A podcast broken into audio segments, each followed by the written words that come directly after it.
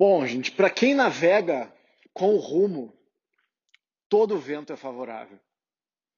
Essa é uma das grandes questões de uma vida com propósito. Essa clareza de para onde se quer ir. Eu escrevi agora há pouquinho, escrevi um texto, publiquei. Sempre me perguntam, eu, eu estudo a felicidade há muito tempo, né? a ciência da felicidade, a, a filosofia da felicidade, porque basicamente o trabalho para mim, né, o trabalho de autoconhecimento, visa uh, nos proporcionar a possibilidade de uma vida plena, uma vida examinada, uma vida feliz, uma vida que vale a pena.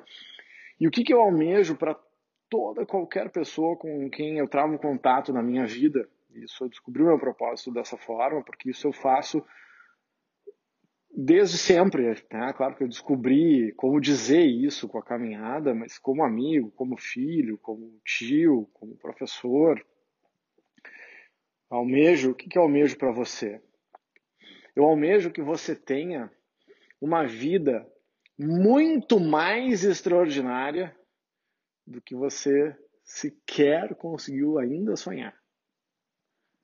Meio megalo, né? O meu, a minha proposta porque eu tenho a crença, isso é uma crença minha, de que todos nós temos uma razoável noção do que, que para nós é uma vida extraordinária.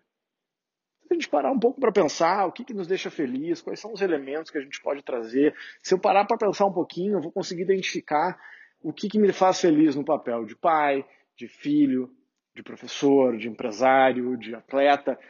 E você vai ver, se você pegar os seus papéis, os vários papéis que você exerce. São exercícios que você pode fazer. Pega vários papéis. Quais são os papéis que você tem na sua vida? Põe lá 10 folhinhas, põe o nome do papel que você tem na vida e coloca nesse papel coisas que deixam você feliz, que te excitam, que dão tesão de fazer. E depois busque identificar o que, que tem em comum nesses vários papéis. Porque os papéis que nós temos são as roupas que a gente veste. Quando está dando aula, quando está na reunião de família, quando está onde for. Só que dentro dessa roupa, dentro dessa armadura, dentro dessa persona, está você.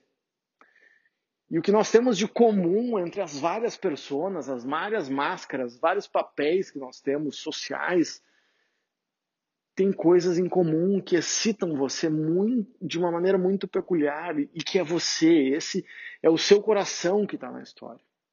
Então, se a gente parar e investigar, a gente corre o risco de descobrir, e não é tão difícil. É trabalhoso, mas não é tão difícil. Porque não é tão difícil porque eu digo, quando você descobrir, vai ser, nossa, é isso. Sempre soube, sempre me falaram. Quando, quando se dá a resposta do meu porquê, dos meus porquês, fica tudo muito mais fácil. Claro nesse sentido. Não estou dizendo que não é trabalhoso, mas é fácil, fácil de decidir, fácil de fazer. Na real, simples, mas dá trabalho, precisa de disciplina, precisa né? Precisa empenho, precisa esforço, precisa emoção. E essa caminhada do autoconhecimento, invariavelmente, ela vai ter as suas agruras, as suas dores, as suas tristezas, porque gente feliz não está imunizada da tristeza. Tá? Hoje eu vi um termo dessa nova geração assim que eu achei muito interessante, que é positividade tóxica. É quando, quando as pessoas não levam em consideração as agruras, acho que tudo é tudo bom. E aí nega a dor, nega o sofrimento. A vida não é o que é. As dores, na nossa prática, por exemplo, se você tiver uma pequena dor, a dor é sua amiga.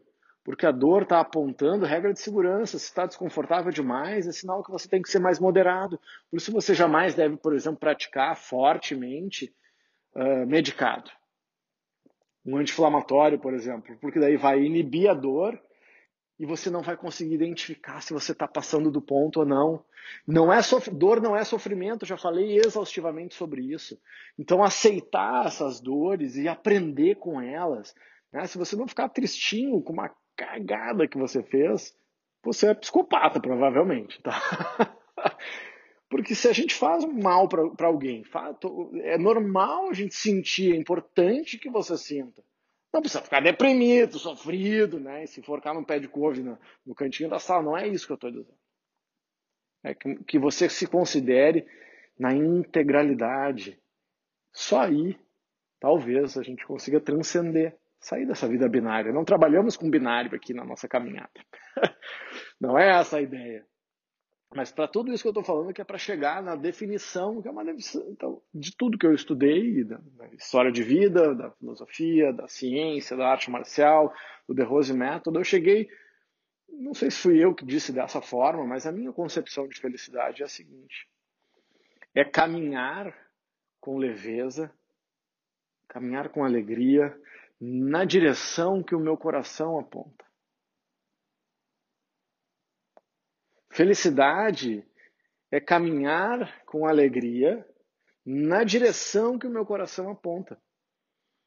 Não é simplesmente, ah, então felicidade é o destino ou é a caminhada? Que assim, ó, desapega disso, o LX nessa coisa binária, ah, é uma coisa é outra, são as duas coisas.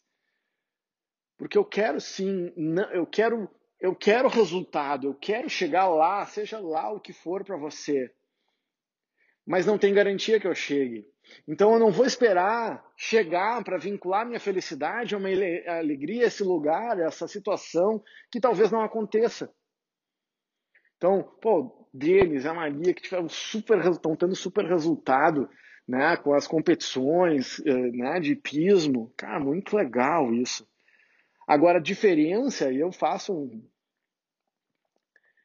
meu meu feedback positivo para vocês, a grande diferença que eu tenho visto no trabalho